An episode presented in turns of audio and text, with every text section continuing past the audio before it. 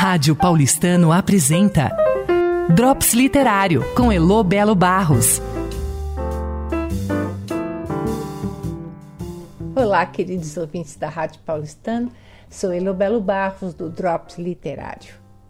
Essa semana é a vez de Zuleika Malta. Ela vai falar de um livro de um autor brasileiro que está criando o maior rebuliço no meio literário. Mas falar do livro não é da minha parte, não é minha alçada. Mas quando a Zuzu mandou a gravação, falou bem assim: Olha aqui, esse é o meu terceiro Drops, então eu já estou famosa, né? Adorei. Está famosa assim, Zuzu? Pode acrescentar no seu currículo. Agora é com você. Olá, Rádio Paulistano.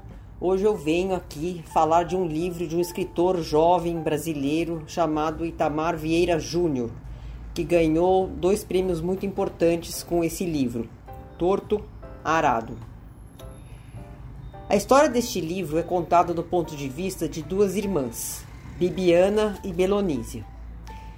Muito unidas por um acontecimento trágico na infância, são as protagonistas e a voz que escutamos no desenrolar da história da família. Por meio do que elas veem, vivem e sofrem, nós vamos tomando conhecimento da labuta do dia a dia, da seca, da fome, dos conhecimentos passados de uma geração a outra, do poder de cura dos líderes espirituais, das tradições, das festas do jaré, do culto às entidades, toda essa mistura de culturas africana, católica, espírita, que é a riqueza do Brasil. Elas tomam rumos distintos na vida adulta e a história vai e vem, misturando presente e passado. E vamos nos dando conta de suas origens, de como chegaram na beira do rio Utinga, na Chapada Diamantina. A família delas era descendente de escravos libertos, que, assim como outras no interior da Bahia, procurando um lugar para viver, saíram em busca de um pedaço de terra onde houvesse água, onde pudessem morar e se assentaram em fazendas que os aceitaram estabelecendo um vínculo, mas sem remuneração. Esses antigos escravos passam então a morar em fazendas cujos donos mal aparecem, fazendo uma combinação com o capataz ou administrador. Trabalham na terra do proprietário de segunda a sábado e têm a permissão de, no domingo, plantar e cuidar da sua própria roça, desde que não seja nada perene e desde que se dê parte dessa produção para o proprietário.